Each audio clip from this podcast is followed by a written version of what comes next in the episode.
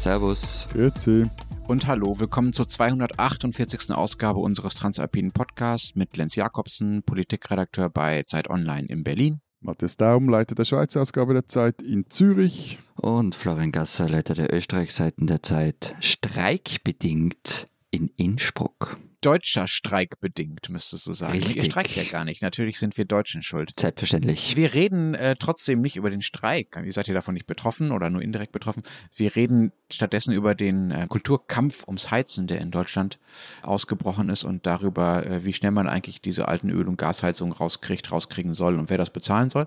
Und wir reden ähm, darüber, dass bei der österreichischen SPÖ mal irgendwas los ist. Die suchen nämlich einen, einen neuen Obergenossen. Florian wird uns dazu was erzählen. Wir werden ein bisschen über innerparteiliche Demokratie reden und darüber, wieso Parteivorsitzende und Spitzenkandidaten eigentlich bei uns bestimmt werden. Wir sind erreichbar per Mail unter alpen.zeit.de und per Sprachnachricht an die WhatsApp-Nummer unten drunter in den Show Notes. Ich habe noch ein Erratum zu vermelden. ja. Also, vergangene Woche sind, glaube ich, nämlich meine zwei Kerndisziplinen ein bisschen durcheinander geraten. Also Stromgitarren und Habsburger. Und ich habe irgendwie offenbar wurde mir gesagt, die Novara, also die Fregatte der KK-Marine, die vor 1857 bis 1959 die Welt umrundet hat. Kannst du nicht einfach sagen, was du falsch gemacht hast, anstatt die ganze Geschichte nochmals zu erzählen? Diese Novara habe ich Navarro genannt. Ich vermute, dass ich in dem Moment wohl gerade an Dave Navarro gedacht habe. Das ist der Gitarrist von Jane's Addiction, der auch mal kurzzeitig bei den Red Hot Chili Peppers war. Jedenfalls, es tut mir leid, es ist die Novara, die um die Welt gefahren ist und der Navarro, der Gitarre spielt. Aber ich war nicht der Einzige, der Mist gebaut hat letzte Woche.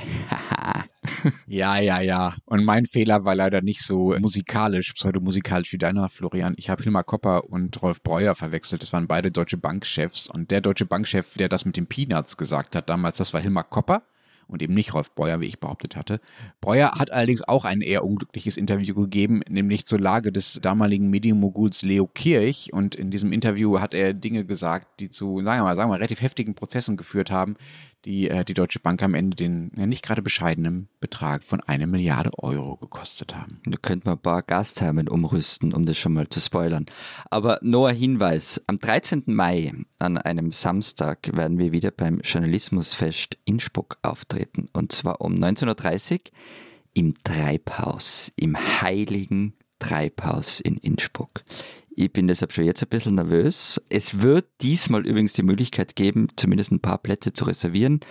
Wie das genau abläuft, verkünden wir noch, aber man kann sich schon mal den Termin im Kalender anstreichen. Wir freuen uns. So, aber lass jetzt uns mal über das Thema sprechen. Lenz, ihr habt ja da so eine Fortschrittskoalition.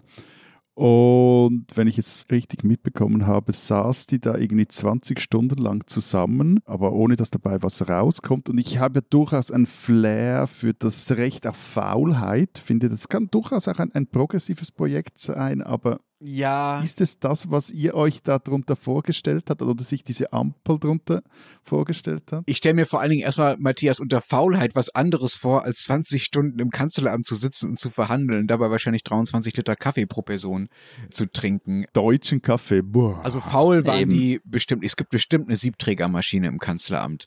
Da würde ich drauf wetten.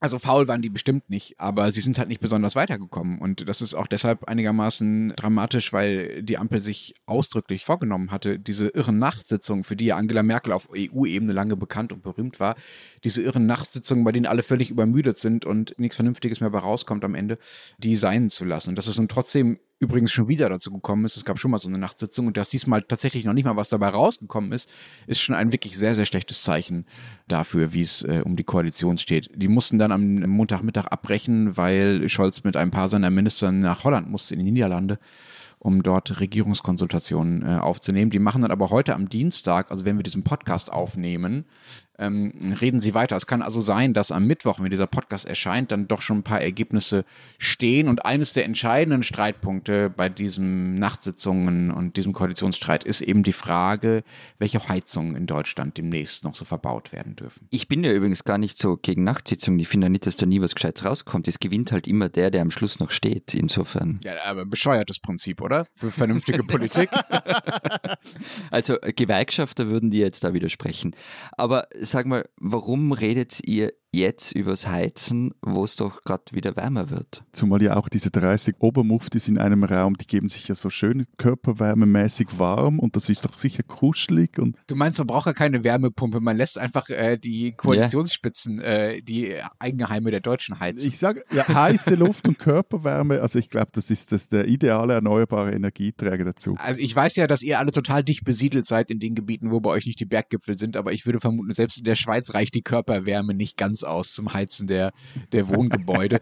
ähm, nein, dass wir jetzt über Heizen reden, obwohl es gerade wärmer wird, das nennt sich natürlich vorausschauende Politik. Man ähm, schaut natürlich schon auf die nächsten Winter. Es ist ja tatsächlich so, dass es bei diesen Fragen noch nicht mal um den nächsten Winter geht, sondern um die Winter der nächsten Jahrzehnte, könnte man sagen. Es ist tatsächlich zwar ein bisschen merkwürdig, dass das Thema gerade jetzt groß wird auf den ersten Blick, wo es gerade ein bisschen wärmer wird, aber auf den zweiten Blick eben nicht mehr. Es wäre andererseits wahrscheinlich auch so, dass der Widerstand gegen diese Heizumbaupläne, über die wir gleich reden, vielleicht sogar größer wäre, wenn die Leute tatsächlich gerade noch so massiv heizen würden, wie sagen wir mal im Dezember oder im Aber Januar. Lenz, Lenz, erklär uns doch jetzt bitte mal dieses Hot Topic der deutschen Innenpolitik. Was ist da los? Ja, also, es geht darum, dass letzte Woche bekannt wurde, dass das Wirtschaftsministerium, also Robert Habeck als zuständiger Minister, plant, dass ab 2024 in Deutschland keine neuen Öl- und Gasheizungen mehr verbaut werden sollen. Und deshalb streitet sie euch. Okay. Also, weil es ist bei uns nämlich recht ähnlich. Bei uns hat die Regierung ein Gesetz in der Schublade, das eigentlich schon ab diesem Jahr gelten sollte, gelten hätte sollen. Und es vorsieht, dass Gasheizungen in Neubauten nicht mehr eingebaut werden dürfen und Öl- und Kohleheizungen nur mehr durch erneuerbare Heizsysteme ersetzt werden dürfen. Das Gesetz ist aber noch nicht durchs Parlament gegangen. Aber Moment, ganz kurz, das ist ein bisschen was anderes, ne? Weil davon wären dann ja nicht Gasheizungen in schon bestehenden Gebäuden betroffen, wenn ich es richtig verstehe. Genau. Das ist ja bei uns der größte Batzen. Ja, und aber was auch noch bei uns, also erstens, das Gesetz ist noch nicht durchs Parlament, deshalb ist es erstmal verschoben. Dann mach dich mal nicht lustig über den lieben Lenz. Euch kennend. Ja, ja, eh. Ich mache mich nicht lustig, aber in Neubauten sind Ölkessel seit 2020 verboten. Und das, was Habeck da sagt, erscheint mir grundsätzlich vernünftig, oder? Ja, über die grobe Richtung gibt es eigentlich auch keinen Streit. Es steht sogar im Koalitionsvertrag, dass keine neuen Öl- und Gasheizungen mehr verbaut werden dürfen. Genauer gesagt, dass keine Heizungen mehr verbaut werden dürfen, die weniger als 65 Prozent erneuerbare Energiequellen haben können, was auf das gleiche Ergebnis hinausläuft. Allerdings steht im Koalitionsvertrag noch das Datum 1. Januar 2025. Es geht also darum, wie schnell Habeck das jetzt umsetzen will. Aber, aber jetzt, also ganz im Ernst, also wegen diesem einen Jahr macht ihr jetzt so einen Tanz ja, wir machen deshalb so einen Tanz, also ich sowieso nicht, aber ein Teil der deutschen Öffentlichkeit und ein Teil der Deutschen macht deshalb so einen Tanz, weil, glaube ich, den allermeisten, auch ehrlich gesagt mir, das jetzt noch nicht besonders bewusst war, dass das eh gekommen wäre. Das kommt dann einfach jetzt in die, erst in die Öffentlichkeit. Es war jetzt nicht so, dass alle Deutschen vorher wussten, ja, 2025 müssen wir dann eh nur noch neue Heizungen verbauen, sondern das wird den Leuten jetzt erst bewusst, jetzt wo der zeitliche Vorlauf dann auch noch relativ gering zu sein scheint. Das hängt auch damit zusammen, wie jetzt darüber gesprochen wird, weil vergangene Woche eben ein Gesetzentwurf geleakt wurde, in dem von diesem Verbot die Rede ist, also von dieser Regel, dass ab 2024 nur noch andere Heizungen verbaut werden dürfen, aber eben nicht davon, ob und wie die Leute, die das dann bezahlen müssen, dabei unterstützt werden sollen, also die Hauseigentümer vor allem. Ne? Und das ist, das ist, glaube ich, das Problem. Das kann ja nur nachkommen, aber lass mich nochmal so grundsätzlich, um diese Konfliktlinien zu verstehen, lass mich raten, die FDP ist dagegen und sagt, es sei standortschädlich. Nein, standortschädlich ist eigentlich nicht das Argument. Das Argument ist, die Grünen wollen mal wieder was. Aber die FDP ist die, die dagegen ist. Ja, na klar. Na klar. okay.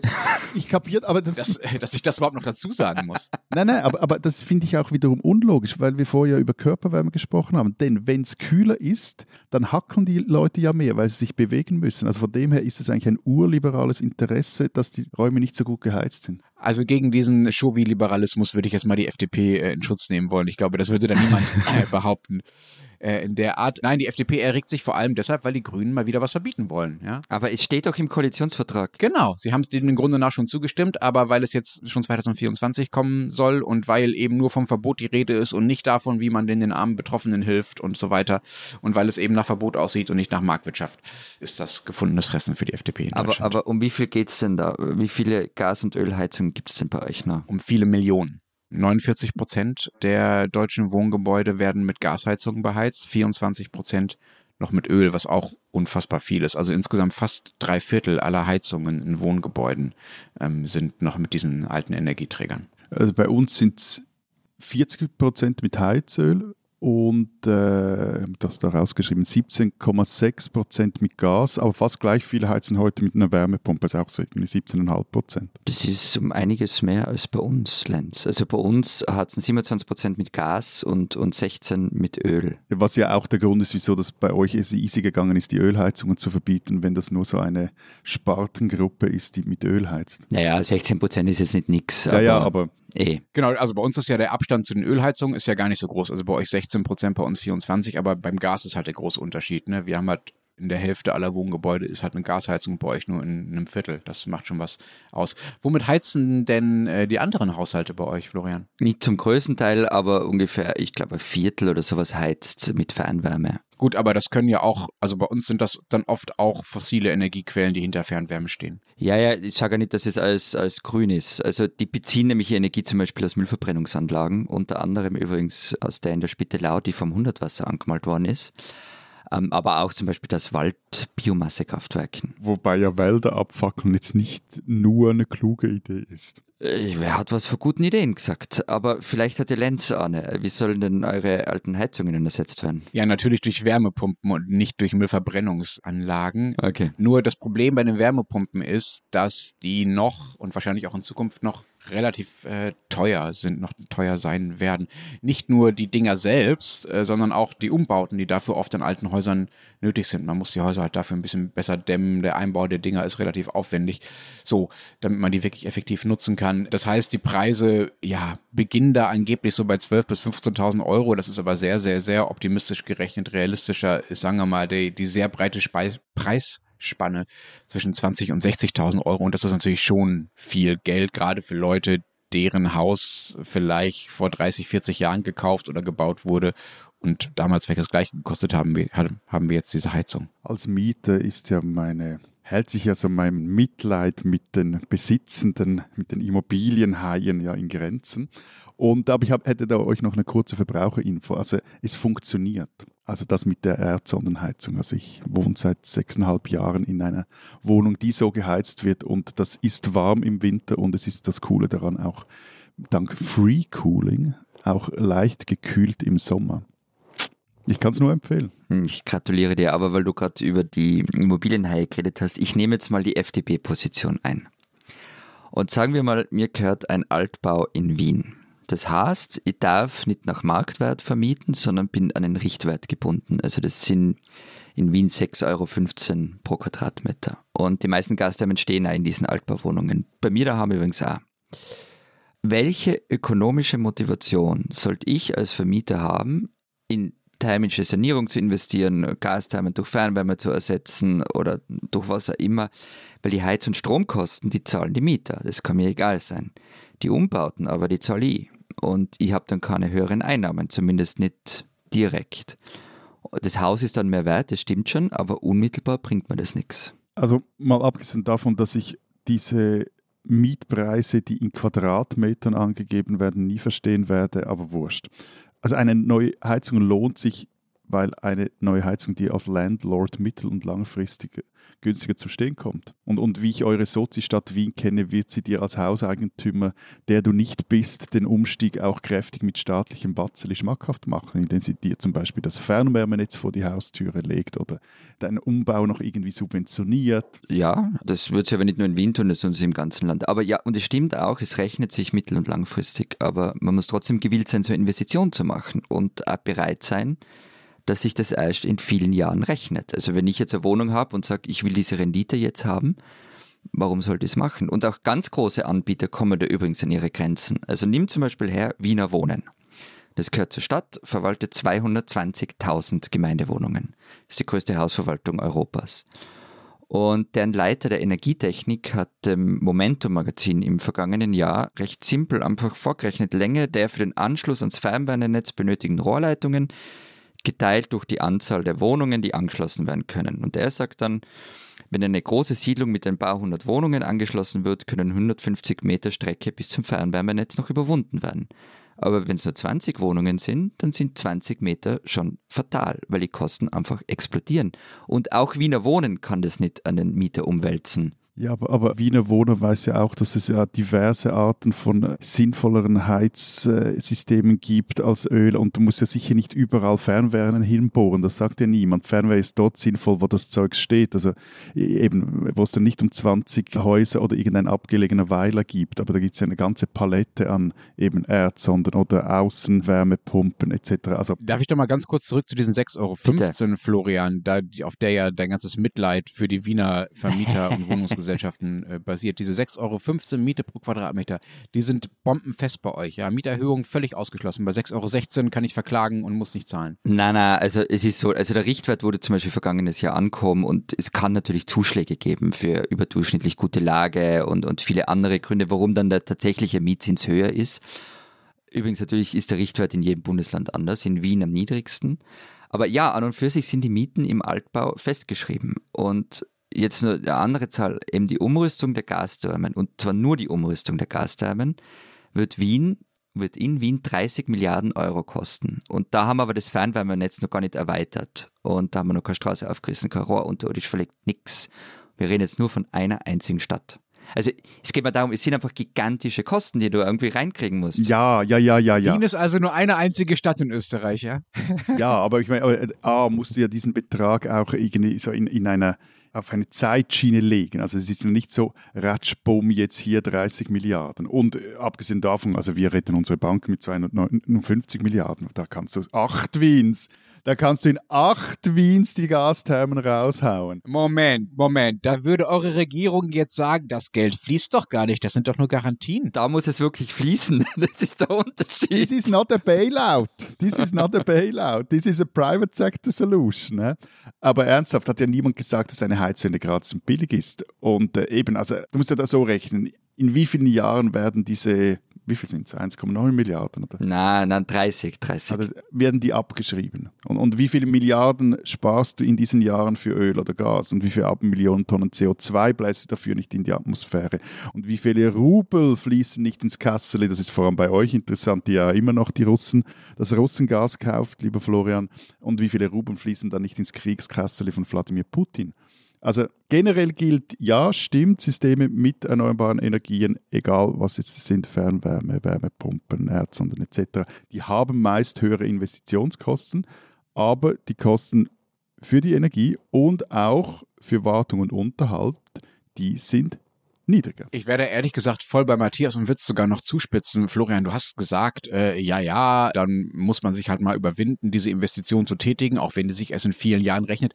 Was glaubst du denn, wie Immobilienwirtschaft funktioniert? Genau so. Also jeder, der eine Wohnung oder ein Haus kauft oder baut, um sie zu vermieten, macht das genau deshalb, weil er weiß, dass sich das in vielen, vielen Jahren irgendwann gerechnet haben wird. Das ist immer erstmal eine hohe Anfangsinvestition, wenn man was mit Immobilien macht. Das ist ja überhaupt nicht ungewöhnlich. Das ist das Geschäftsmodell so. Und dazu kommt, dass man das ja auch total positiv drehen könnte. Du könntest ja auch sagen, diese ganzen Wärmepumpen oder Fernwärmenetzanschlüsse, die müssen ja gebaut und verbaut werden. Das ist ein riesiges. Wobei hier bei diesem Punkt da ich durchaus eine gewisse Kritik an jetzt, ich kenne die jetzt für Deutschland nicht im Detail, aber ich weiß nur aus der Schweiz, gerade bei der ganzen Solaroffensive zum Beispiel, ja, es ist ein Konjunkturprogramm für Industrie und Handwerk, aber das Problem ist, findest du genug Leute, um dieses Zeug, also A, mal das Zeug zu produzieren und B, das Zeug dann auch zu installieren. Also das ist wirklich ein Punkt und den finde ich, kann man nicht einfach wegwischen. Also das, äh ja, genau. Ja, ja, aber das ist sowieso das nächste Problem. Das ist zum Beispiel das Problem, da gibt es in Österreich ganz große Ausbildungsprogramme für Solartechniker und solche Dinge. Aber mir ging es nochmal ganz kurz, ich widerspreche nicht eurer gesamtvolkswirtschaftlichen Rechnung, die ihr habt. Ich habe jetzt die Position eines Vermieters eingenommen, der auf sein Excel-Sheet schaut und sich ausrechnet, ich habe noch 20 Jahre, ich will Rendite, warum soll ich das machen? Zwei Sachen dazu. Das erste ist, ihr habt vollkommen recht, es gibt zu wenig Leute, um das alles zu verbauen. Das ist ein Problem. Aber so ist das halt bei Transformationen, dass sich halt Bedarf an Arbeitskräften ändert und sich Arbeitsmärkte hoffentlich darauf umstellen. Problem ist übrigens, dass diese Solaranlagen, die ja dann oft zusammen mit Wärmepumpen verbaut werden, bei uns zum Teil aus China kommen, obwohl Deutschland in Sachen Solartechnik mal führend war. Also ist auch die Frage, für wen ist das eigentlich äh, ein Konjunkturprogramm? Aber der Vermieter mit seinem Excel-Sheet, Florian, das finde ich ein super Beispiel, weil du in Europa und auch in Deutschland ja seit Jahren, seit Jahrzehnten, ja, seit Jahrzehnten nicht, seit Jahren darüber redest, dass man irgendwie eine ökologische, soziale Wende braucht, dass man Markt und Klima nur zusammendenken kann. Das ist doch genau das. Es wird halt nicht gehen ohne Veränderung. Und dazu gehören halt so eine Art von Anfangsinvestition und so eine Art von Umstellung. Es wird auch nicht ohne Verbote gehen, also im Übrigen. Ja, aber das kommt ja auch noch etwas dazu. Also wenn du sagst, irgendwie du als Vermieter, wenn du sagst, ich will da noch 20 Jahre Rendite haben, nein, als gescheiter Vermieter denkst du ja weiter, weil du das vielleicht dieses äh, Zwölf-Partienhaus ja auch noch deinen fünf Töchtern und 13 Enkelkindern weiter vererben willst. Und wenn du jetzt da investierst, dann haben die ja dann auch wieder was davon. Dann kriegt jeder ein 50. Werbepumpe in deiner Rechnung. Das wäre ganz fantastisch. Nein, aber das ist, finde ich, wirklich irre. Also wie man darüber redet, äh, dass man ähm, die Klimawende und die Klimapolitik als Chance auch begreifen soll und auch als Konjunkturprogramm und dann in dem Moment, wo es darum geht, sowas tatsächlich mal anzugehen, stattdessen dann nicht darüber redet, sondern lieber über die vermeintlich vielen Hunderttausenden, in Deutschland zumindest, armen alten Omas, die sich jetzt ihr Häuschen nicht mehr leisten können. Hey. Was haben jetzt die alten Omas damit zu tun? Ja, das ist so eine rhetorische, sehr beliebte Figur. Übrigens gar nicht so sehr bei der FDP. Also äh, Florian, auch deine Position, die du eingenommen hast, das ist gar nicht so sehr FDP-Position, sondern eher SPD-Position in Deutschland, äh, würde ich sagen. Ja, die kümmern sich ja hier um die äh, vermeintlich nicht so gut verdienenden auch Häuslebesitzer. Genau. Und die arme alte Oma, die vielleicht allein in ihrem 150 Quadratmeter Einfamilienhaus wohnt, das natürlich nicht gedämmt ist und noch einen Ölkessel oder eine Gasheizung drin stehen hat und die geht dann ärgerlicherweise am 1. Januar 2024 genau kaputt und dann muss sie da für 60.000 Euro mindestens das ganze Haus umbauen und eine Wärmepumpe einbauen, kann sich das nicht leisten und muss deshalb aus ihrem Häuschen ausziehen und steht auf der Straße. Mit der habe ich natürlich Mitleid, auch wenn das jetzt anders klingt. Das klingt deshalb anders, weil ich das so ein bisschen für eine vorgeschobene Figur halte. Also Immobilienbesitzer und Besitzerinnen in Deutschland stehen ökonomisch vergleichsweise eher gut da. Es wird Unterstützungsmaßnahmen und Förderprogramme geben, die beim Umbau helfen. Man kann billige KfW-Kredite, also von der Kreditanstalt für Wiederaufbau, aufnehmen dafür in äh, Deutschland so. Aber trotzdem tun jetzt Teile auch der Regierungsparteien so, als wäre das Land voll von diesen kleinen ungedämmten Häuschen, in denen arme, zahlungsunfähige Omas sitzen. Das ist, glaube ich, zumindest nur ein sehr, sehr kleiner Ausschnitt der Realität. Dass das aber in der Öffentlichkeit so groß gemacht wird, liegt eben daran, dass auch Regierungsparteien meinen, politisch Kapital daraus schlagen zu können, gegen die Heizungspläne vorzugehen, denen sie eigentlich schon zugestimmt haben. Manchmal seid ihr Deutschen wirklich zum Verzweifeln. Also ich meine, bei uns versucht ja auch die SVP die Energiewende zu einer Frage des ideologisch falschen oder richtigen Stroms zu machen. Könnte da auch sagen, dass die Grünen ab und zu auch noch etwas anfällig darauf sind, wenn es um Atomkraft geht, so. Aber könnt ihr jetzt nicht einfach mal machen statt labern? Genau an der Schwelle sind wir gerade. Deshalb tut es gerade so weh weil es jetzt mal ums Machen geht und nicht nur ums Labern. Ah, okay, gut. Dann, dann, bin ich ja doch zum einen etwas beruhigt, weil ich wollte jetzt noch etwas euch noch kurz erzählen, wie man für einmal ein, ein Schulterklopf für, für, den Kanton Zürich, weil man es so eigentlich machen muss. Also für eine der reichsten Regionen der Welt. Ja, äh, ja gut, aber du weißt es auch selber, also wo viel ist, gibt es auch viel darüber zu streiten und die, die erzähl, erzähl einfach mal. Nein, also hier wurde ja ein Energiegesetz, ein neues angenommen in einer Volksabstimmung und das recht deutlich und da drin war auch ein Verbot von Öl- und Gasheizung drin. Wobei eben, also erster Schritt, es steht da nicht Verbot drin. Es sind schon Sachen explizit verboten in diesem Gesetz, unter anderem Elektroheizungen, da komme ich nachher noch dazu. Aber man nennt es nicht so. Aber es steht nicht im Gesetz drin, dass Öl- und Gasheizung verboten sind, sondern es steht nur drin. Was heißt, Entschuldigung, Elektroheizung? Das heißt, ich dürfte meinen kleinen elektrischen Heizstrahler, den ich zum Beispiel in Wien habe, weil da mal die Heizung ausgefallen ist, dürfte ich in Zürich nicht besitzen und nicht in Betrieb nehmen. Doch, den dürftest du, das ist zum Beispiel eine der Ausnahmen. Und du dürftest auch, wenn du jetzt Pfarrer in einer katholischen Kirche wärst, dürftest du deine Kirche weiterhin mit Elektrowiderstandsheizung. Aber nur in einer katholischen Kirche? Nein, auch es steht doch Kirchen. Stimmt, okay. was ist eigentlich mit anderen Gebetsräumen? Da hat der Gesetzgeber eine Lücke hinterlassen. Buddhistische Tempel müssen kalt bleiben? Ich glaube, das waren mehr so Denkmalschutzdinge, die da irgendwie äh, okay. eine Rolle spielen. Aber wurscht. Also das Gesetz war erstens mal relativ clever clever formuliert, weil eben es steht einfach drin, dass Neubauten oder wenn man das Heizsystem auswechselt, dass dann gewisse Parameter erfüllt werden müssen. Das Haus muss entweder so und so gut gedämmt sein und es darf dieses und jenes nicht haben und am Schluss ist halt mehr oder weniger dasselbe Resultat, dass du eigentlich im Normalfall keine Öl- und keine Gasheizungen mehr neu einbauen darfst. So. Und dann, aber das ist ja ähnlich wie bei euch, was du jetzt erzählt hast, Lenz. Also eben, es gibt zahlreiche Ausnahmen und da hat man zumindest so mein Eindruck darauf geschaut, dass das wirklich bei Ausnahmen bleibt. Das sieht zwar noch viel aus, aber in der Summe macht das wenig aus. Es gibt dann auch in finanziellen Härtefällen oder bei irgendwie außerordentlichen Verhältnissen wird das genannt sein, eben Ausnahmeregelung und Ersatzlösung vorgesehen. Und ähm, eben das mit den Kirchen habe ich schon erzählt. Also auch so, auf solche Dinge hat man da Rücksicht genommen, dass man sich dann nicht eben noch links und rechts irgendeine Flanke öffnet. Und gleichzeitig aber wurde, und ich glaube, das ist auch wichtig, hier wurde der Prozess recht einfach gestaltet. Also ich habe mir gestern das noch auf der Website des Kantons angeschaut.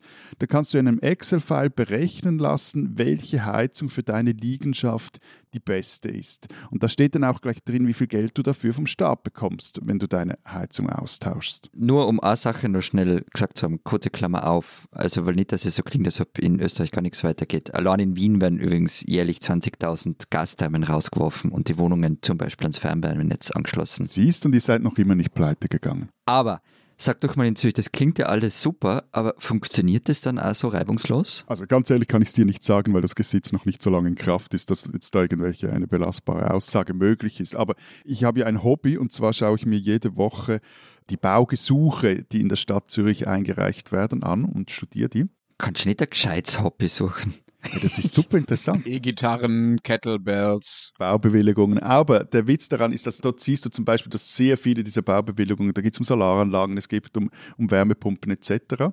Also von dem her, da geht was und auch vorwärts. Und ein Punkt zum Beispiel auch noch, also wenn ich vorher gesagt habe, dass es einfach einfach, dass es leicht gehen muss, dass da wirklich auch Hürden abgebaut werden. Zum Beispiel für gewisse Wärmepumpen, so 0815 Wärmepumpen, brauchst du keine Baubewilligung mehr, sondern du musst dein Projekt lediglich bei den Behörden melden.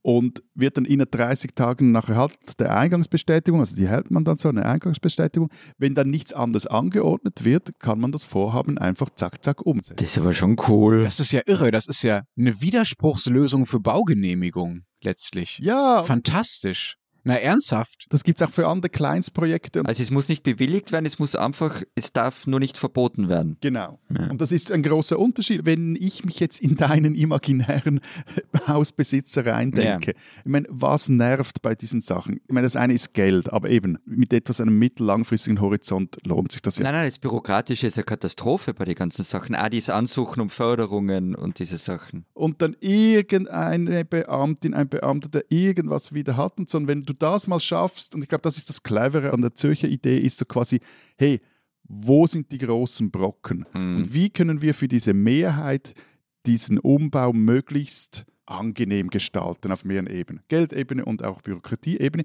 Und dann schauen wir mal die Ausnahmen, weil es gibt Ausnahmen. Also in Kernzonen darfst, ist Solaranlagen heikel, in Nähe von Flugen etc. gibt es alles. Aber da verzettelst du dich ja, also schaust du mal den großen Brock. Lenz, traust du nur zu spekulieren, wie das weitergeht und wie es vielleicht am Mittwoch, wenn die Folge erschienen ist, weitergegangen sein wird? Uiuiuiuiui. also es wird natürlich irgendeine Art von Gas- und Ölheizungsverbot in Deutschland geben. Das geht ja gar nicht anders. Ihr habt ja selber aus euren Ländern schon beschrieben, dass es das bei euch de facto auch kommt oder schon gibt. Also natürlich werden werden irgendwann in Deutschland keine Öl- und Gasheizung mehr verbaut. Das alles andere wäre ja völlig irre, sonst könntest du die Ziele, zu denen Deutschland gesetzlich klimapolitisch verpflichtet ist, einfach gar nicht einhalten. Das ist völlig klar. Entscheidend ist, zu wann, und da will ich mich jetzt nicht festlegen, ob es der erste erste 24 oder der erste sechste 24 oder doch der erste erste 25 wird.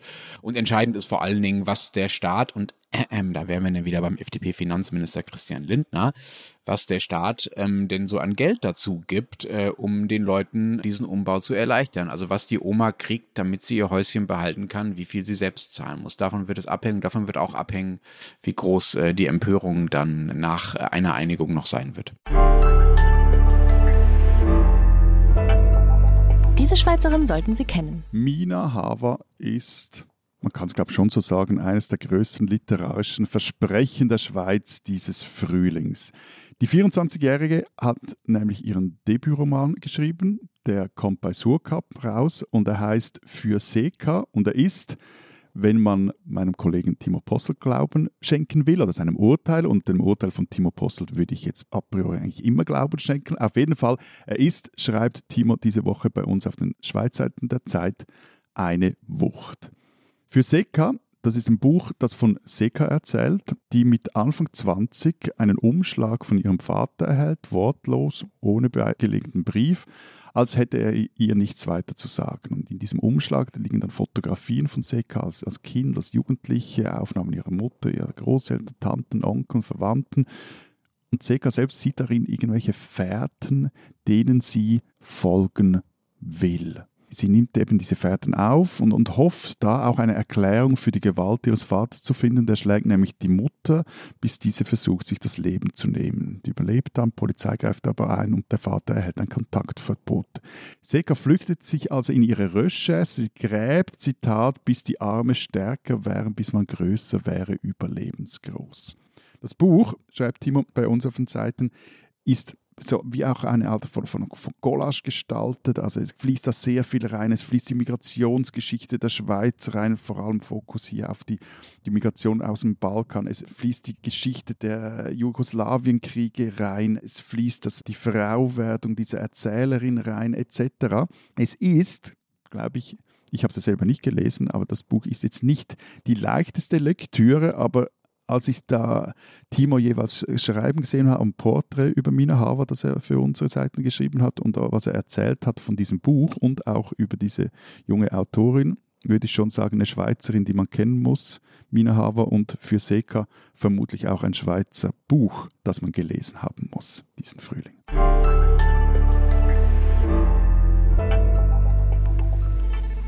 Unser zweites Thema, Florian, eure Sozialdemokraten. Ne? Freundschaft. Die waren ja einige Jahre, also wenn man so anschaut, über welche Parteien wir so in diesem Podcast gesprochen haben, über welche österreichischen mhm. Parteien, waren sie im Vergleich zu den anderen ähm, relevanten Parteien in Österreich ja eher verhaltensunauffällig. Aber jetzt auf einmal scheint sich das zu ändern. Äh, äh, äh, äh, Lenz, das kommt davon, wenn du in Urlaub bist oder sonst was rumwerkelst und nicht bei der Podcast-Aufnahme bist. Ich musste irgendwann was, vor einer Woche, vor zwei Wochen. Vor zwei, oder? Vor drei? Vor zwei Wochen mit dem Österreicher schon mal über seine Genossinnen und Genossen sprechen. Ja, deswegen sage ich es ja. Ja, ja, ja aber ich sag dir, also pff, nicht verhaltensauffällig. you dreamer, du. Aber ja, und sowieso, ich verstehe nicht, wieso müssen wir jetzt schon wieder über die sprechen. Ihr wollten eigentlich explizit nicht über unsere Banken sprechen. Da war ich beleidigt und betupft und jetzt kommen schon wieder diese Genossen. Ja, weil die Geschichte besser ist. Hast du eine Ahnung? Unsere Geschichte ist also. Matthias, Matthias, Matthias, weißt du, womit du konkurrierst? Du konkurrierst mit einer Giraffe aus dem Tierpark Schönbrunn die kandidiert für den Vorsitz der SPÖ. Also wenn das kein Grund ist, um nochmals über die SPÖ zu sprechen, dann weiß ich auch nicht. Ey, ich muss ja ehrlich gesagt sagen, als ich das gestern gelesen habe oder als mir das Florian mitgeteilt hat, seitdem bin ich ja auch Feuer und Flamme für das Thema. Wobei, ich habe ja ein Faible für Tiere, vor allem auch in diesem Podcast, nicht nur für Hunde und nicht nur, wenn sie Strache gehören. Aber es stellen sich mir hier grundlegende Fragen zu dieser Kandidatur. Wie heißt das Viech? Also diese SPÖ-Giraffe. Ich habe nämlich recherchiert, es gibt nämlich mehrere Giraffen im Tierpark Schönbrunn. Ich meine, logisch, das wäre ja auch äh, Tierquälerei, da nur eine Giraffe, zumal dann noch eine rote Giraffe einzeln zu halten. Ich meine, die rote Giraffe ist ein kollektiv denkendes und lebendes Tier. Auf jeden Fall, ist es jetzt Sophie? Ist es Fleur? Ist es Obi? Hey, wer, wer, nennt seine Giraffe Obi? Also ist das Obi der Baumarkt? Warum nicht gleich Bauhaus? Ja, oder Obi-Wan Kenobi könnte es natürlich auch sein. Ist es Rita oder ist es Garla? Garla Bruni, Rita Ora, also wurscht. Oder ist es Amari, wobei ich glaube, die ist noch zu jung. Die ist ja das ist eine kleine Giraffe. An welchem Giraffenalter darf man für den Parteivorsitz äh, kandidieren? Das weiß ich leider nicht. Das geben die Statuten nicht her. Aber also gemacht hat das ja ein Journalist der Kronenzeitung, der hatte diese Giraffe als Parteimitglied angemeldet und er nannte sie Camelo Pardalis, also einfach den lateinischen Namen. Er hat jetzt keine spezielle ausgesucht. Äh, Camelo Pardalis, ist das nicht, es klingt so ein bisschen wie dieser Dschungelkönig früher. Ich bin der König im Erfinden, der größte Meter Max. Soll ich euch mal erzählen, was passiert ist? Meine. Oh, Schubidu. Ich weiß Ah, nein. Na, du bist Dschungelbuch. Ich meinte Costa Cordalis, dieser Schlagersänger, der mal hier dieses Ich bin ein Star, holt mich hier raus gewonnen hatte. Also Costa Cordalis, Camilo Pardalis wird jetzt SPÖ-Vorsitzende. Und die Costa Concordia liegt auf der Seite. Wir hätten doch über die Banken reden sollen. So, bevor wir jetzt, bevor wir jetzt alle Nicht-Giraffenexperten aus äh, dem äh, Tierpark Schönbrunn verlieren, Florian, erzähl doch mal, was ist los? Nein, nein, stopp. Nein. Ja. Wenn wir schon den Tierpark Schönbrunn hier ansprechen, vielleicht hört uns ja jemand aus dem Tierpark Schönbrunn. Ich habe ja gehört, der Direktor des Tierparks sei ein Hamburger. Also mich würde schon wundern, welche seiner Giraffen er als die geeignetste für den SPÖ-Vorsitz sieht. Also Sophie Fleur, Obi, Rita oder Carla oder vielleicht auch Amari als Nachwuchshoffnung. Schreiben Sie uns an alpen.zeit.de. Also es ist... Wir können auch gerne andere Tiere ins Rennen werfen, oder? Lass mir doch mal erzählen, was passiert Eher ist. eine Hyäne oder eher so ein Gürteltier? Stinktier? Ameisenbär? Habt ihr gewusst, dass in einem Zoo in Tschechien kürzlich der erste Pangolin in Europa auf die Welt gekommen ist? Der erste was? ein, ein Gürteltier. Nur für einen kurzen Moment zurückkommen zur SPÖ. Wir, wir kommen dann wieder zur Giraffe. Also, es geht ja darum, seit einigen Wochen, wir haben ja vor zwei Wochen darüber geredet, ist dieser Konflikt zwischen Parteichefin Pamela René-Wagner und ihrem burgenländischen Genossen Hans-Peter Doskozil in die Luft. Und vor zwei Wochen hat dann der Parteivorstand entschieden, dass es eine Mitgliederbefragung geben wird, wer eben Obergenosse, Obergenossin sein wird. Klingt total einfach soweit. Und der Parteivorstand, der war am Mittwoch, da wurde dann beschlossen, dass jeder, der noch bis Freitag, 24. März Parteimitglied wird, erstens mitstimmen kann und zweitens auch selbst antreten kann. Das äh, scheint jetzt so, als wäre das für euch was Neues, sonst würdest du davon ja nicht so äh, interessiert erzählen. Das hat bei uns die SPD 2019 ja auch schon mal gemacht. Aber für euch ist es das äh, eine Premiere, ja? So eine Art Mitgliederentscheidung? Ja, also genau, naja, es gab immer mal Stimmen, die es gefordert haben, es ist eine Premiere und das Chaos verursacht hat halt diese Öffnung. Also auch, dass man nachträglich noch Mitglied werden hat können, nachdem diese Mitgliederbefragung verkündet worden ist und man mitstimmen kann und man antreten kann.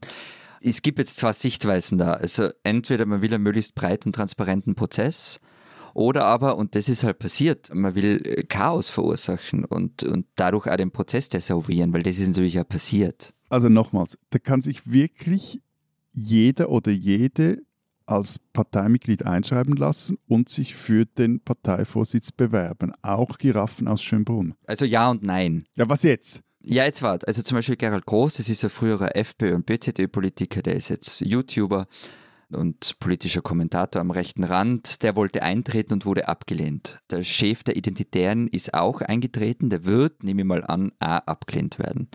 Aber ansonsten ja. Es hat sich dann eben Andi Babler beworben, der ist Bürgermeister von Dreiskirchen, der ist im linken Flügel der Partei und da recht bekannt, weil er immer wieder gegen die eigene Partei aufbegehrt hat. Aber was dazu kommt, es haben sich dann noch 70 weitere Leute beworben. Und neben René Wagner treten übrigens nur drei weitere Frauen an. Und die SPÖ hatte bis Anfang vergangener Woche 140.000 Mitglieder, so plus minus. In den vergangenen Tagen sind dann nochmal 9.000 Leute dazukommen. Was auch Batzen ist. Und diese 70 plus drei Leute, von denen du jetzt äh, besprochen hast, die äh, treten also alle an, die stehen auf dem Wahlzettel. Nein. Also was wie nein. Na, Auch nicht die Giraffe. Die ehrliche Antwort ist, ich weiß es nicht. Diese Woche am Montag hieß es, ja, okay, man muss da doch irgendwie Hürden einziehen. Die Parteispitze wollte eigentlich keine Hürde, an, äh, vor allem das Doskozil-Lager wollte schon Hürden und jetzt muss jeder eine Bewerbung schicken mit Adresse und, und Foto und so weiter. Ich habe mich ja vorbereitet als Team Giraffe. Also ich habe das für die Giraffe mal gegoogelt. Maxinstraße 13b 1130 Wien. Okay. Ja, dort wohnt sie. Und, und man braucht jetzt auch 30 Unterstützungserklärungen von anderen Parteimitgliedern. Auch kein Problem. Also der Eisbär Ranzo und der Amur Leopard Piotta, die haben schon mal ihre Tatzenunterschrift gegeben. Panzernashorn Sundari will noch einmal drüber schlafen. Dafür ist die Goldbrust-Bülbül-Familie aus dem Regenwaldhaus in Schönbrunn fest entschlossen, an den Parteitag zu fliegen. Ja, das ist irgendwie Karneval der Tiere, oder? Digge, digge, ding, digge, digge, ding, digge, digge, ding, digge, ding, ding, ding, digge, digge, ding, digge, digge, ding, digge, digge, ding, digge, ding, ding, ding, ding, di, di, di, Okay. di, di, di, di, Also, durch diese- di, di, di, di, di. Durch diese Hürden, die da jetzt eingezogen worden sind, Anfang dieser Woche, fallen von diesen 73 sicher einige, einige weg. Und es gibt dann halt noch eine Hürde, weil es ist eine Mitgliederbefragung. Der oder die Parteivorsitzende wird ja eigentlich erst am Parteitag am 3. Juni gewählt. Äh, Moment, durch was jetzt? Durch die Mitgliederbefragung oder durch den Parteitag? Durch den Parteitag. Weil die Befragung sei ja ein, nur ein Meinungsbild, hat der Parteigeschäftsführer Christian Deutsch gestern gesagt. Also das hat er zuerst gesagt, später nannte er es dann Willenskundgebung. Also so richtig bindend ist das Ergebnis dieser Mitgliederbefragung nicht. Das werden sich vermutlich alle dran halten, aber sie müssen eigentlich nicht. Aber da könnte am Parteitag dann auch der äh, Vater der Goldbrust-Bülbül-Familie, der da ja hinfliegt an den Parteitag, Mhm. wie er mir gesagt hat, der könnte sich dann auch wählen lassen zum SPÖ-Vorsitzenden. Richtig. Also, Entschuldigung, bei allem Spaß im Zoo, ich verstehe nicht ganz, worin das Chaos besteht, äh, lieber Florian. Also in Deutschland ist äh, das, was du beschreibst, also natürlich die mit kandidierenden Giraffen, das ist natürlich ein österreichischer Boulevardeinfall, auf den wir nie gekommen wären, leider. Aber dass Parteien, Parteimitglieder, Spitzenkandidaten oder Parteivorsitzende in Mitgliederbefragungen bestimmen. Das macht bei uns selbst die CDU, die ja nicht gerade offensiv ist, was den Einbau direkt demokratischer Elemente in der eigenen Partei oder überhaupt in die Politik angeht. Selbst die CDU hat Friedrich Merz in einer Mitgliederbefragung zum Vorsitzenden äh, bestimmt. Die SPD hat das, wie gesagt, 2019 mit ihrem Parteivorsitzenden auch getan. Und die Partei ent entscheidet sich doch auch nicht erst für einen Mitgliederentscheid, und bewirbt den dann auch, so wie es ja auch die SPÖ auch offenbar tut, nur um dann das Ergebnis nicht zu akzeptieren. Also das Szenario, was ihr jetzt aufmacht mit dem fliegenden Goldbrustbülbül, der dann plötzlich äh, SPÖ-Vorsitzender wird, das ist, ja- ist ja völliger Quatsch. Das würden die Delegierten ja nicht machen. Die würden ja ihre eigene Autorität untergraben. Die SPD hat zum Beispiel 2019 ihren Vorsitzenden mit, mit Mitgliederentscheid gewählt. Die Grünen haben ihren Spitzkandidaten zur Bundestagswahl 2017 ähm, mit sowas gewählt. Das war überhaupt nicht chaotisch. Ne? Und nochmal bei der SPD, da war es so, dass im Mitgliederentscheid überraschenderweise Saskia Esken und Norbert Walter Borjans, Matthias, den du noch kennst als NRW-Finanzminister, ja, ja, ja. weil er damals diese Steuer-CDs sich derer angenommen hat, um es mal so zu sagen. ähm, die beiden wurden. er hat sie erworben äh, im äh, analogen Darknet. Jedenfalls Norbert Walter Borjans und Saskia Esken haben diesen Mitgliederentscheid gewonnen als Duo. Man musste da als Duo antreten und eben nicht die Favoriten Olaf Scholz und Clara Geiwitz, immerhin heute Bundeskanzler und Bundesbauministerin. So. Und natürlich ist der Parteitag diesem Votum dann gefolgt, obwohl auf dem Parteitag ja Funktionäre sitzen, die vielleicht eher zum Favoriten Scholz und Geiwitz tendiert hätten. So, also das ist doch, ist doch völlig nachvollziehbar. Vielleicht kannst du noch mal beschreiben, warum du und ob du wirklich glaubst, äh, dass das in der, in der SPÖ in Österreich anders laufen könnte und worin genau jetzt das Chaos besteht. Ich meine, dass die Boulevardzeitung sich ausdenkt, dass da eine Giraffe kandidiert, das ist ja noch kein politisches Chaos. Zur ersten Frage, was ich glaube, wie das, äh, was da schieflaufen wird oder wie das weitergeht. Grundsätzlich war sie das einfach nicht. Ähm, aber diese SPÖ hat mich schon mehrfach überrascht. Ich fange mal damit an, wenn ich mich in ein Parteimitglied reinversetze, das seit 20, 30 Jahren äh, für die Roten rennt und vielleicht auch sogar in den echt bitteren Jahren und jetzt zuschauen muss, wie sich Leute wichtig machen und groß ankündigen, dass sie in die Partei eintreten, weil sie genau zu wissen glauben, wer an der Parteispitze richtig ist. Das würde mich ärgern. Also sie vergrämen mit dem Prozess, so wie sie ihn aufgesetzt haben, sicher auch die eigenen Mitglieder. Aber darf ich da kurz nachfragen, gibt es Mhm. denn schon Zahlen dazu, ob jetzt plötzlich halb Österreich in die SPÖ eintritt, um damit stimmen zu dürfen? 9000 Mitglieder mehr. 9000. 9000 Mitglieder mehr. Ja, gut. Ja. Also es wären bei euch 90.000. Und wobei stimmt nicht ganz, weil wahrscheinlich die SPÖ anteilsmäßig mehr Mitglieder hat wie die SPD. Nehme ich mal an, weiß ich nicht. Aber wenn ich mir jetzt in die aktuelle Parteispitze reinversetze, dann könnte ich mir schon ein folgendes Szenario vorstellen. Jetzt wirklich rein hypothetisch. Sagen wir, die Mitgliederbefragung geht aus.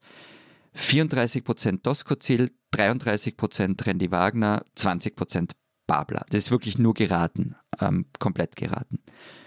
Dann könnte man natürlich am Parteitag sagen, naja, so eindeutig ist es jetzt nicht. Wir wählen Randy Wagner, weil Stichwahl wird es bei der Mitgliederbefragung keine geben. Ja, aber das ist doch dann das Problem. Das ist natürlich wirklich dämlich gebaut. Das gab es natürlich bei uns immer. Also bei uns gab es eine Stichwahl äh, zwischen den beiden letzten ähm, Kandidatenduos für den SPD-Vorsitz. Es gab auch eine Stichwahl äh, bei der Union. Du brauchst halt 50 plus Prozent, äh, um, nem, um gewählt zu werden dann auf dem Parteitag. Das ist natürlich einfach ein bisschen dämlich, ehrlich gesagt, von der SPÖ. Aber, aber, aber wie ist dieses Chaos eigentlich gesucht? Also ich meine, das ist, äh, also die machen ja wirklich eine schlechte Gattung, die Genossinnen und Genossen.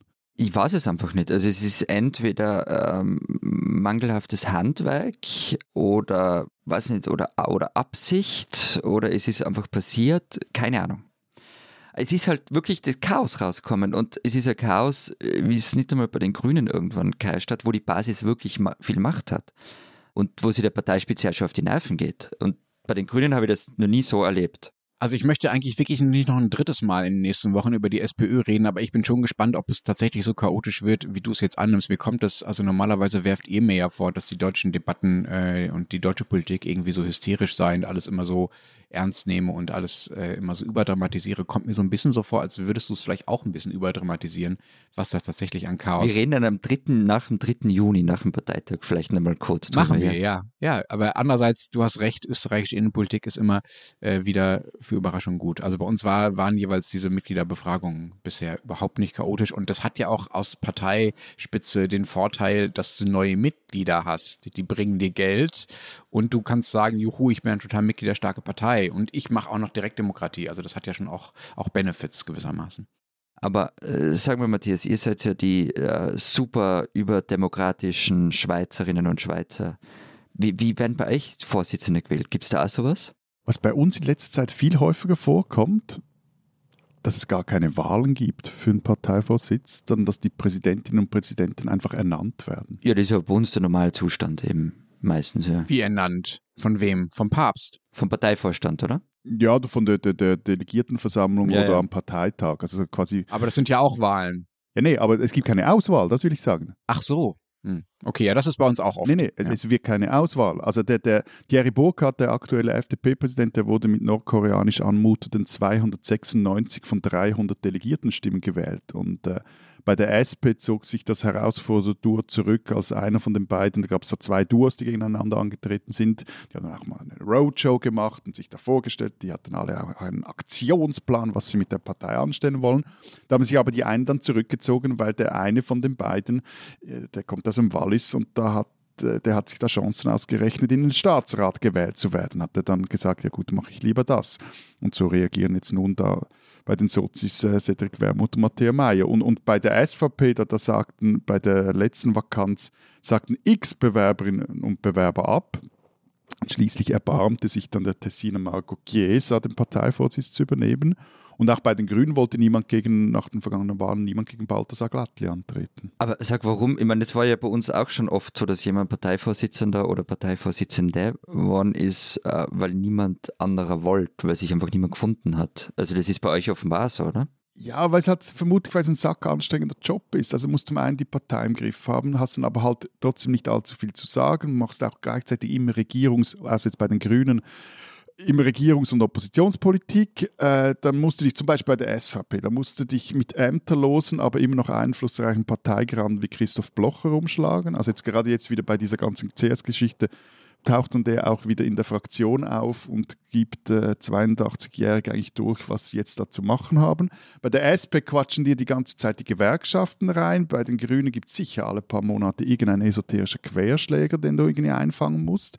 Bei der Mitte knallt es auf dem Generalsekretariat und äh, zu guter Letzt wirst du halt verglichen jetzt mit anderen derartigen Jobs, die dich äh, 24 Stunden am Tag, fast sieben Tage die Woche auf Trab halten, wirst du halt mäßig entlöhnt, bis mies. Was heißt das? Also bei der, bei der FDP Irrtum vorbehalten gibt es, glaube ich, 50.000 für den Job, bei der Mitte 100.000, das ist aber mit Abstand am meisten. Bei der SP je 40.000, bei den Grünen knapp 30.000, da sind aber auch so Spesenvergütungen drin etc. Und alle, die, die alle halten natürlich, weil sie auch gleichzeitig noch im Parlament sitzen, halten dafür auch noch Geld. Also unterm Strich müssen die nicht darben, aber die Mehrarbeit des Präsidiums ist doch sehr groß und eben viel verdienen tust du damit nicht. Gut, aber wer in der Schweiz viel verdienen will, der konnte zumindest bisher ja auch in den sehr beliebten Schweizer Bankensektor gehen und ging nicht unbedingt. Wieso, wieso sagst du bisher? Das ist der, der Clou am Bankensektor ist ja, egal wie viel Verluste die machen, egal wie schlecht die Arbeit ist, die sie abliefern, fett verdienen, wenn du oben rein bist, oder oben drin bist. Ja, aber fett. oben, du musst oben drinnen sein. Also der Bank, der, der Schalterbeamte in einer Credit Suisse Filiale jetzt. Der ist sicher kein Abzocker, aber auch er hat einen guten Deal gemacht. Also auch für österreichische äh, Giraffen gibt es noch eine Zukunft in Schweizer Banken, vielleicht eher als in der Schweizer Politik. In der Schweizer Politik hat man ja aber, also die Parteivorsitzenden, äh, die du jetzt so ein bisschen bemitleidet hast, äh, lieber Matthias, die haben ja aber einfach Macht. Also sind ja Parteivorsitzende, deshalb machen die das doch. Ich bin mir da jeweils eben nicht ganz sicher, wie viel Macht sie wirklich haben. Also es wirkt so, als hätten sie viel Macht, weil sie halt sehr viel in den Medien sind. Also du, bist dann in der Arena, du wirst dann interviewt, du, du musst dich dann zu diesen und jenen zu Wort melden. Das, du hast sicher Medienaufmerksamkeit, aber weil ja die nationalen Parteien bei uns nicht so viel Macht haben wie bei euch, ist dann auch dort die Macht des einzelnen Parteipräsidenten auch beschränkt so. Aber also nichtsdestotrotz, wenn man sich für Politik und für Parteipolitik interessiert, ist das sicher ein cooler Job, weil du kannst was reißen, wenn du es gescheit machst. Hm. Wir hatten ja bei uns nicht nur so Abstimmungen, Mitgliederbefragungen über Parteivorsitze und Spitzenkandidaturen. Wir haben ja bei uns sogar die Situation gehabt, dass die SPD sich damals die Beteiligung an der Großen Koalition, also an der Regierung unter Angela Merkel mit der Union, von einem Mitgliederentscheid hat absegnen lassen. Also da ging es nicht nur um Personen, sondern tatsächlich äh, darum, in welche Regierungskoalition man eingeht. Und ich fand das damals eigentlich ganz vernünftig, weil es die Mitglieder auch ein bisschen in, die Pflicht nimmt, diese Abwägung zwischen eigenen programmatischen Wünschen und machtpolitischen Gegebenheiten und Verantwortung fürs Land und solchen Dingen, äh, die so ein bisschen äh, miteinander abzuwägen und eben nicht einfach nur den eigenen Wünschen folgen zu können und die eigene Parteispitze zu bepöbeln. Also ich finde eigentlich, dass diese innerparteilichen ähm, Demokratiemechanismen ähm, auch ein produktives Ergebnis haben können. Aber ja, ich lasse mich überraschen, wie es in Österreich ist. Ich will noch eine Geschichte von den Grünen erzählen. Da war es nämlich mal so, dass äh, sehr offensichtlich wurde, dass die innerparteilichen Wünsche und das, was bei den Wählern so draußen so ankommt, was da so blieb, das nicht immer besonders gut äh, zusammenpassen müssen. Die Grünen haben 2017 ihren Spitzen, ihre Spitzenkandidaten per Urwahl bestimmen lassen. Die Grünen haben, hatten damals 60.000 Mitglieder die alle stimmenberechtigt waren. Und gewonnen hat Cem Özdemir, heute Landwirtschaftsminister, und zwar mit einem Vorsprung vor dem Zweitplatzierten von 75 Stimmen. Das sind fast Verhältnisse wie bei der Berliner Wiederholungswahl vor ein paar Wochen. Und ratet mal, wer Zweiter geworden ist mit diesem knappen Abstand. Mm, Göring Eckert. Nee, das war ein Mann. Es, wurde, es wurden Frauen gegen Frauen und Männer gegen Männer gewählt. Das war. Ah, okay. Robert Habeck. Das war Robert Habeck, genau. Der wurde dann ja 2021 Co-Spitzenkandidat neben Annalena Baerbock, aber damals dann fanden die Grünen, dass ein Mitgliederentscheid offenbar nicht mehr notwendig würde und sie haben ihre Spitzenkandidaten auch einfach nur noch ernannt. Spinnen, die Schweizer. Okay, doch nochmal Credit Suisse. Siehst du? Siehst du? Weil, ja, ja, ja, aber es ist einfach gut. Muss ich, muss ich dazu gestehen. Matthias schreibt nämlich für die aktuelle Schweizer Ausgabe nochmal einen Text, ähm, der, so habe ich mal sagen lassen, folgende Frage nachgeht. Wie glaubhaft sind die bürgerlichen Politiker, die nun nach dem Crash der CS nach einer strengen Bankenregulierung schreien? Und Matthias hat gestern irgendwie keine Lust auf Arbeiten gehabt und hat mir deshalb angerufen und mir die ganze Geschichte erzählt und sie ist wirklich, wirklich hübsch. Ich wollte mein Archivwissen mit dir teilen und dich erheitern. Ja, ist, beides ist dir gelungen, ja. Ist wirklich super. Also es geht um Folgendes. Im Dezember 2011 also gut drei Jahre nachdem die Schweiz schon einmal eine Großbank, nämlich die UBS, retten musste, hat das Parlament zum x-ten Mal über die Too Big to Fail Gesetzesvorlage debattiert. Beziehungsweise eigentlich haben sie debattiert um den Antrag einer SB-Ständerätin, die gefordert hat, dass man bitte auch Regeln aufstellen soll, wie viel eine Bank dem Staat schuldet, wenn sie von diesem gerettet werden muss. Also wie viel vom staatlichen Mehraufwand einer solchen Rettungsaktion die gerettete Bank berappen muss. Dann, und ich finde, das sagt so viel über die Schweiz und ihre Banken aus, sagte die damalige Finanzministerin Evelyn Wiedmer-Schlumpf Folgendes. Ich zitiere jetzt einfach nur aus dem Ratsprotokoll. Zitat. In der Too Big to Fail Vorlage gehen wir davon aus, dass es nicht mehr nötig ist, eine systemrelevante Bank zu retten. Frau Ständerätin Fett sagt zu Recht, man darf nie, nie sagen. Das ist auch hier der Fall. Aber wenn wir auf der anderen Seite festhalten würden, wir müssten die Kosten in der und der Art überbinden, geben wir wieder das Signal, dass wir halt doch damit rechnen, dass es wieder so weit kommt. Ich denke, das ist jetzt nicht das richtige Signal. Ja, Sapperlot, ihr Schweizer, gell? Dumm gelaufen. Aber ein bisschen spinnen tut sie ja schon.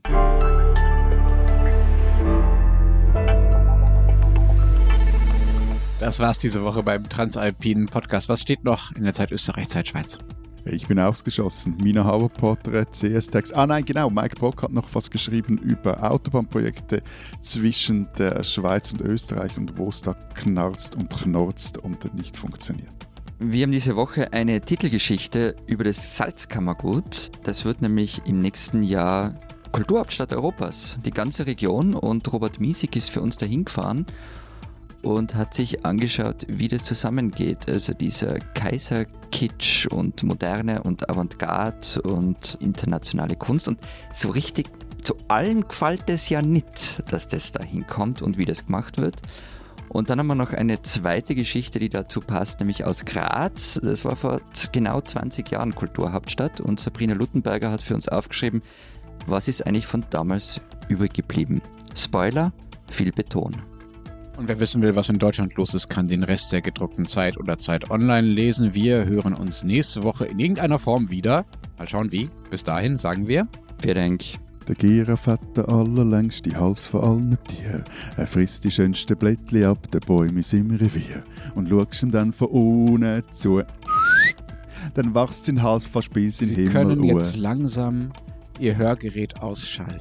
Ein Giraffe wäre noch schöner als Tschüss. ein Teddybär, weil sein Hals eine wunderschöne Rutschbahn wäre. Wir denken. Zoberst auf den Kopf, was willst du noch mehr? Könntest du überall in Länder sehen. Adieu.